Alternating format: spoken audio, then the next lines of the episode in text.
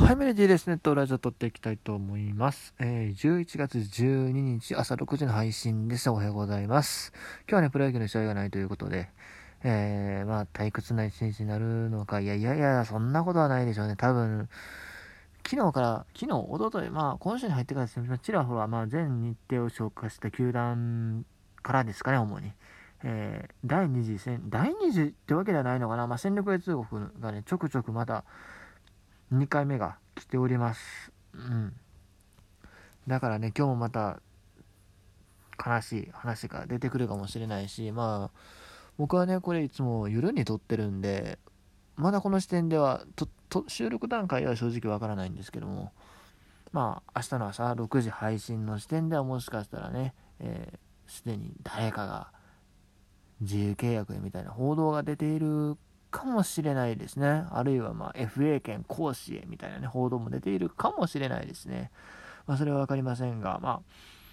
そんなわけで今日も撮っていきたいんですけどもね、そうなんです。そういう関連の、ね、ネタがね、いろいろありすぎまして、なかなかちょっとね、喋りづらいところは多いんですよ。まあ、大野さんの話もしたいし、山田哲人さんの話もしたいし、えー、あと、誰や、知人男性の話もありますよね。それから、能見さんの話もある。まあ、能見さんの話からしますか。まずね、引退試合ですね。昨日行われまして。お疲れ様でした。あのー、まあ、阪神球団ね、すごくいい形で送り出したというか、うん、じゃないですかね。まあ、まさか能見さんにセーブつけると思わなかったですけど。どうせならね、球児の時にセーブつけてやりたかった感はあるんですけど、まあ、まあでも能見さんにもとってもね、まあ、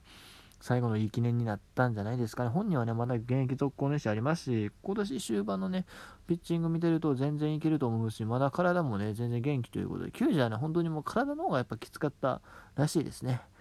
それに対して、まあ、能見さんはまだ全然、あの、肩も肘も元気っすみたいな感じなんで、だからもう今回まだ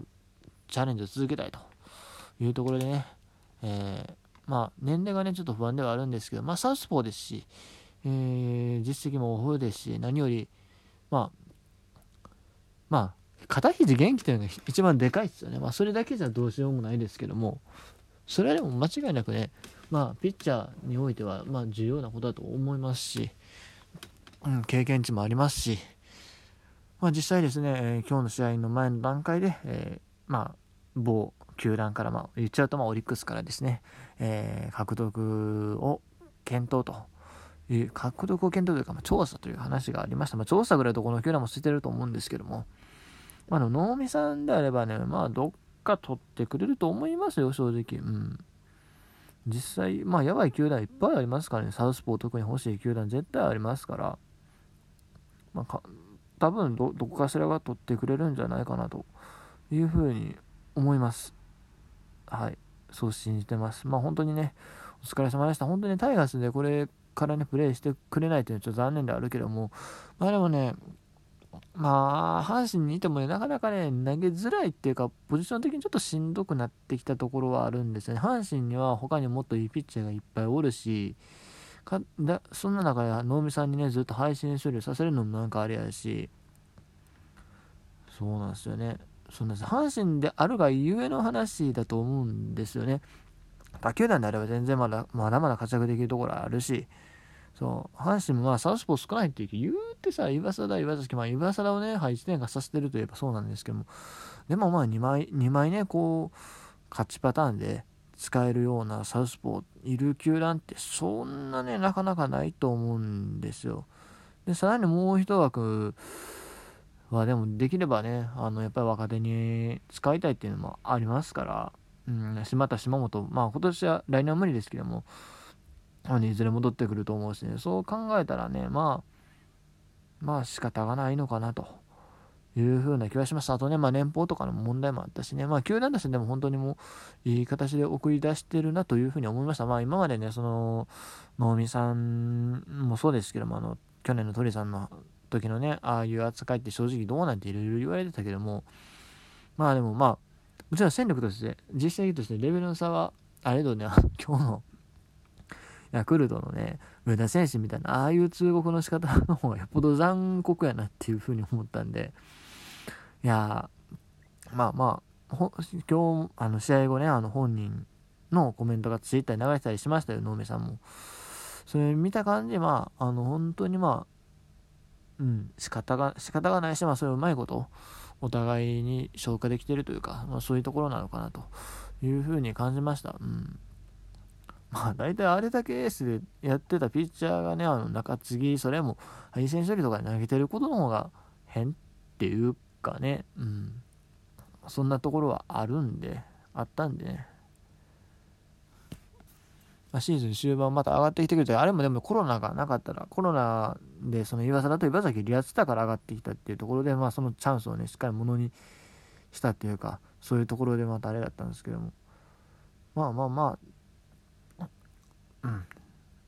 頑張ってください。まあ、まだまだできると思うんでね。というところでさ。で、そんなところでですね、まあ、あれですよね。中中継ぎがね、左中継ぎが来年はとりあえず計算できる岩崎と岩貞だけというところでね、まあ本当であればね、岩貞先発転向とかもさせたいんですけどね、左の先発ですよ、そう、左の先発狙ってきてとか来なかったんでね、どうなるんですかね。そうです、大野雄大のね、えー、残留が決定しました。3年15億やったっけ ?4 年15億か。そんぐらいの契約で。まあ、どうなんですかね。今年、去年の成績だけ考えるとちょっと物足りない感も、物足りないっていうか、あの、学年、学面的にもうちょっと出していってもいいんちゃうかなっていうか、まあ、他球団は正直出すとこあると思うんです今の大野雄大であれば。まあ、単、1年あたり4億、え、マックス5億ぐらいの価値を見出す球団は全然あると思うんですけども、まあでもやっぱりね、大野自身がそのドラゴンに入った経緯とか、あ考えると、あとまあ今のドラゴンのチーム状況の良さっていうとこも考えると、まあ、こういう決断になったのかなというふうに思います。まあ、もちろんね、阪神ファンとしては来てほしかったっていうところは正直あるんですけども、まあ、仕方ないですよね。ジャイアンツが強く、ジャイアンツやごめんなさい、ドラゴンズがね、ある程度強くなってきたっていうのもあるし、うん。まあ、阪神来て、それ期待に応えられる保証ももちろんないしね。っていうところで、まあ、仕方がないっていうか、まあ、もちろん本人の決断かもちろんそうなんですけど、まあ、これでまた いろいろね、阪神とかジャイアンツ相手に熱い戦いをしていきましょうというところでね、えー、これで良かったんじゃないかなというふうに思います。そしてですよ、山田テストね、山田テストね、え、あれな、結構長く言ってましたよね、正直。ちゃんと覚えてないですけど、すごい額言ってましたよね。45億やったっけ ?7 年45億やった。え、ちょっと間違ってたかな。まあと、とにかくすごい額を出してたんですけども、あれかなり、正直僕の感想言わせてもらうと、かなりギャンブルやと思うし、ヤクルト球団はどうなんかな？